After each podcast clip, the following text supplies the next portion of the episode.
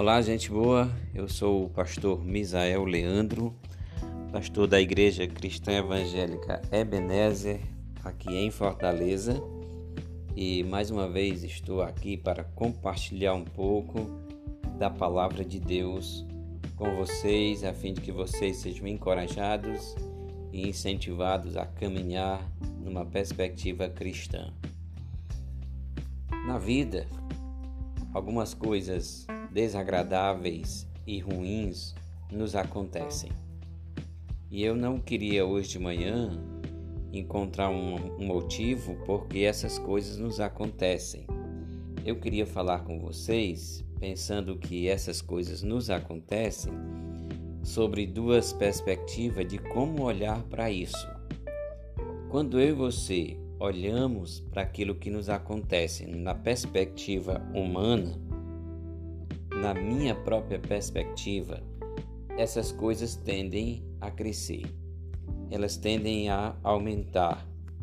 Agora, quando eu olho numa outra perspectiva, que seria a perspectiva de Cristo, eu vou encontrar uma maneira de lidar com essas coisas sem que elas de fato tomem conta de toda a minha vida no sentido emocional, no sentido psicológico e espiritual.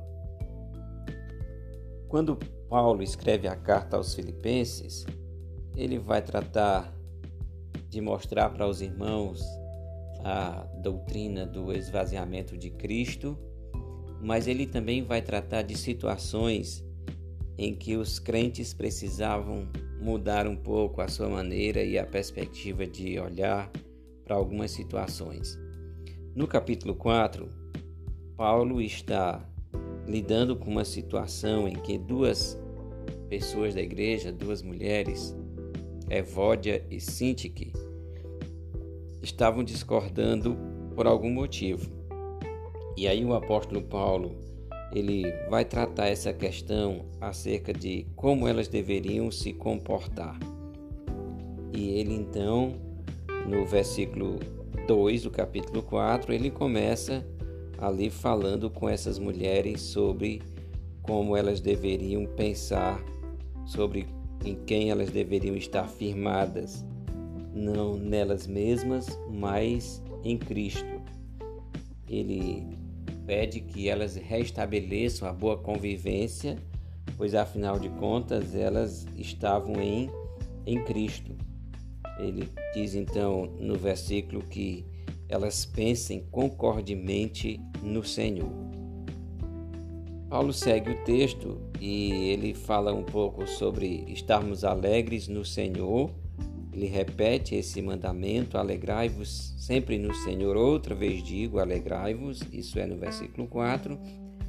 E ele nos convida a uma vida de moderação, a fim de que essa vida moderada ela seja conhecida de todos os homens e a razão para que nós mantenhamos uma vida moderada é a aproximação da volta de Jesus Cristo, nosso Senhor. Ele diz: Perto está o Senhor. Quando chegamos então ao versículo 6, a palavra do apóstolo é: Não andeis ansiosos de coisa alguma. Em tudo, porém, sejam conhecidas diante de Deus as vossas petições pela oração e pela súplica com ações de graças, e a paz de Deus, que excede todo o entendimento, guardará o vosso coração e a vossa mente em Cristo Jesus. É interessante que quando nós vemos as coisas desagradáveis e ruins que nos acontecem na nossa perspectiva humana, elas tendem a aumentar. E quanto mais nós olhamos para isso, na nossa visão humana, mais ansiosos e preocupados nós vamos ficar. E, como consequência disso, nós vamos orar de uma maneira não adequada. Quanto mais preocupados e ansiosos ficarmos, menos conseguiremos orar e falar com Deus de uma maneira adequada. Por isso é que Paulo diz que nós não devemos estar ansiosos de coisa alguma, mas nós devemos fazer diante de Deus conhecidas todas as coisas que nos causam esse desconforto e a maneira como nós devemos orar deve ser não simplesmente falando com Deus. A oração não é só um meio de pedirmos as coisas a Deus, mas ela é um meio de nós mantermos uma comunhão real e perfeita com Deus. Então Paulo diz que a nossa ansiedade ela deve ser conhecida diante de Deus pela petição, pelo pedido, pela oração, relação pessoal com Deus, né, pela a súplica, onde nós pedimos e suplicamos ao Senhor que nos alivie toda aquela situação, e também onde nós manifestamos gratidão a Deus. Não é que nós vamos dizer assim, Deus, muito obrigado porque eu estou ansioso, mas é que nós conseguimos ter contentamento em Deus, mesmo que nós estejamos passando por uma situação difícil e desagradável. Nós então conseguimos manter o nosso foco em Deus e ainda ser grato a Ele pelas outras bênçãos que Ele vai derramando sobre nossa vida, mesmo em meio a tudo aquilo. Então, quando nós nos comportamos nessa perspectiva, essa é a perspectiva de Cristo. É a maneira como Cristo nos ajuda a perceber a vida, as os situações difíceis, desagradáveis, elas estão lá. Elas não saíram quando eu olho para elas na perspectiva de Cristo mas eu posso enfrentá-las numa perspectiva diferente da minha perspectiva. E aí ele diz: e a paz de Deus, que excede todo o entendimento, guardará o vosso coração. Essa paz de Deus ela não pode ser confundida com um simples estado de bem-estar emocional ou psicológico, pois ah, é na verdade essa paz de Deus um profundo instrumento de Deus para nos dar uma tranquilidade na nossa alma que é indestrutível. Não é a, o alívio das coisas externas, mas é a maneira como Deus nos dá um alívio na nossa alma, né, de uma maneira profunda. Ele traz para nós essa tranquilidade de alma. E essa tranquilidade na nossa alma, ela será fruto da nossa confiança em Deus. Então, Paulo vai seguir no versículo 8, dizendo: Finalmente, irmãos, ou concluindo, irmãos, eu vou ler o versículo 8 agora na Bíblia King James atualizada. Ele diz: Concluindo, caros irmãos, absolutamente tudo o que for verdadeiro, tudo o que for honesto, tudo o que for justo, tudo o que for puro, tudo o que for amável, tudo o que for de boa fama, se houver algo de excelente ou digno de louvor, nisso, nisso pensai. Então, Paulo está nos dando uma perspectiva de Deus para a nossa vida diante dos problemas.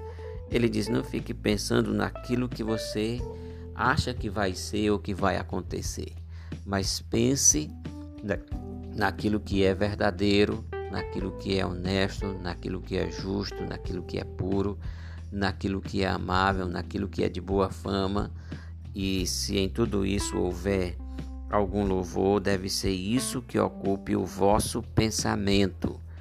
Essa é a perspectiva de Deus, é um foco novo para mim e para você diante das situações desagradáveis e difíceis que nós enfrentamos.